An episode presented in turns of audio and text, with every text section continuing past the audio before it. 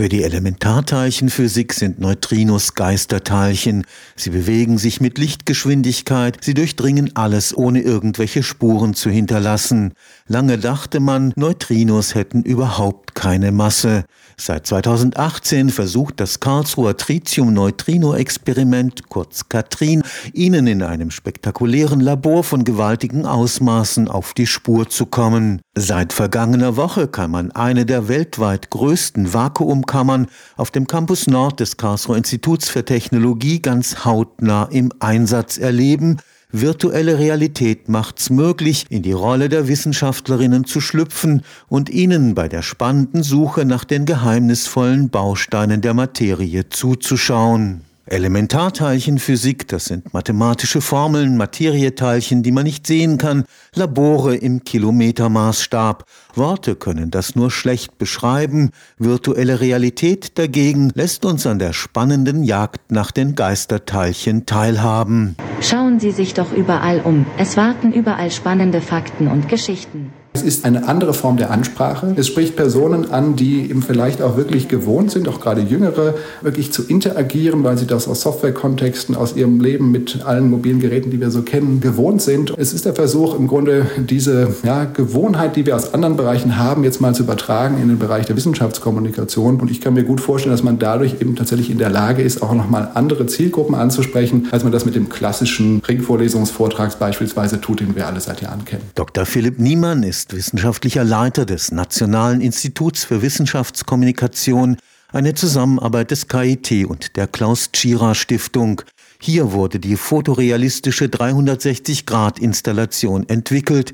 Mit Internetbrowser oder VR-Brille landet man mitten im Abenteuer Grundlagenforschung. Wenn Sie es in einer Brille nutzen, dann stehen Sie tatsächlich mitten im Raum, können sich eben umsehen und nutzen dann nicht die Maus, sondern drehen sich und haben wirklich dieses Raumgefühl noch mal stärker. Haben Sie ein virtuelles Tablet in der Hand und können das dann auch an die Geräte ranhalten. Also der Röntgenblick wird dann in einem Tablet umgesetzt. Ein sogenannter Röntgenblick erlaubt es, die Physik zu verstehen. Sehen zum Beispiel einzelne Teilchen oder sehen, was sich genau im Inneren eines solchen Hauptspektrometers tut, wenn da bestimmte Spannungen verändert werden. Also im Grunde die Idee, das sichtbar zu machen, was äh, auf der Physikebene ganz wesentlich ist, um das Experiment zu verstehen, was man aber eigentlich nicht erkennen kann, wenn man wirklich vor Ort davor steht. Mit der Installation hat man am Nationalen Institut für Wissenschaftskommunikation eine sehr breite Zielgruppe im Blick. Wir gehen von Laien aus, also nicht Physikern, auch gar nicht Spezialisten in diesem diesem spezifischen Themenfeld, sondern wirklich Personen, die sich einfach interessieren für Physik, vielleicht auch für diese spezifische Form und für Neutrinos und alles da drumherum.